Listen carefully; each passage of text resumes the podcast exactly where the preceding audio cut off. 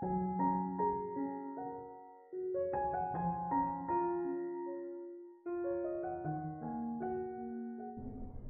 nome do Pai, é do Filho e do Espírito Santo. Amém. Meu irmão, minha irmã, que a paz do Cristo esteja com vocês. Hoje, sábado, 22 de agosto, celebramos com toda a igreja Nossa Senhora Rainha. Poucos dias atrás, dia 15 de agosto, celebrávamos a Assunção de Nossa Senhora, Maria que foi levada ao céu de corpo e alma, coroada como Rainha do céu e da terra. Meus irmãos, minhas irmãs, vimos na missa de hoje o Evangelho de São Lucas, capítulo 1, versículos de 26 a 38.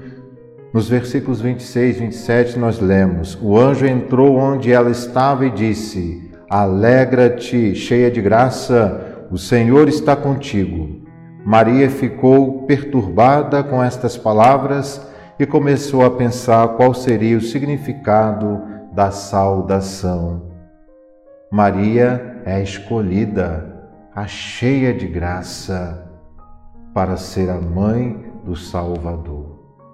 Nesse dia que celebramos a memória de Nossa Senhora Rainha, precisamos, meus irmãos, minhas irmãs, meditar, refletir a importância de Maria na história da salvação. Com o seu sim, Maria colaborou para que o Salvador, nosso Senhor Jesus Cristo, entrasse no tempo e na história. Estar com Maria significa estar com Jesus. Por isso, meu irmão, minha irmã, nesse dia onde celebramos Nossa Senhora Rainha, que nós possamos renovar a nossa devoção mariana sem medo de ser um devoto de Maria Santíssima, porque acabei de dizer, estar com Maria significa estar com seu filho Jesus. Então, essa é uma grande certeza. Se caminhamos com a mãe, caminhamos também com o filho. Vimos o anjo dizer a Maria: Alegra-te. Maria se alegrou com essa grande notícia e por isso Maria se tornou causa de alegria, porque ela nos deu a salvação Jesus Cristo. Por isso, meu irmão, minha irmã, como Maria, sejamos também causa de alegria para as pessoas. E como seremos causa de alegria para as pessoas? Vivendo na vontade de Deus. Com certeza, se nós fizermos a vontade de Deus, cada um no seu estado de vida, com certeza seremos causa de alegria para Deus e para os nossos irmãos e irmãs, como foi Maria Santíssima. No versículo 38 nós lemos: Maria então disse: Eis aqui a serva do Senhor, faça-se em mim segundo a tua palavra. Diante do anúncio do anjo, Maria, mesmo não compreendendo totalmente o significado daquelas palavras, Maria disse sim. Maria foi disponível à vontade de Deus. Devemos aprender de Maria Santíssima essa disponibilidade.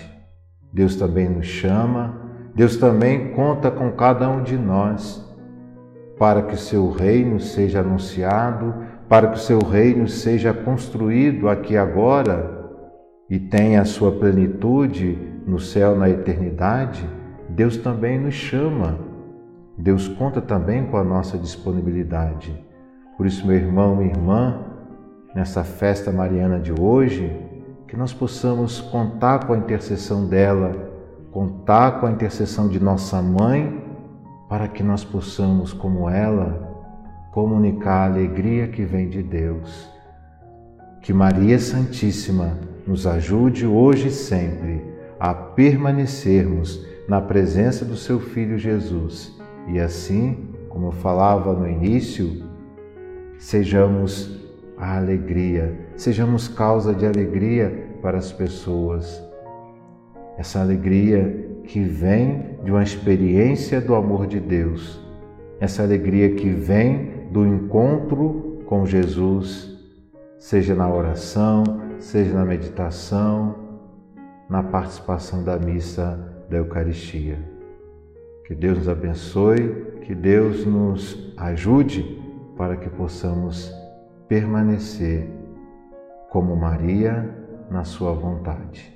Em nome do Pai, e do Filho e do Espírito Santo.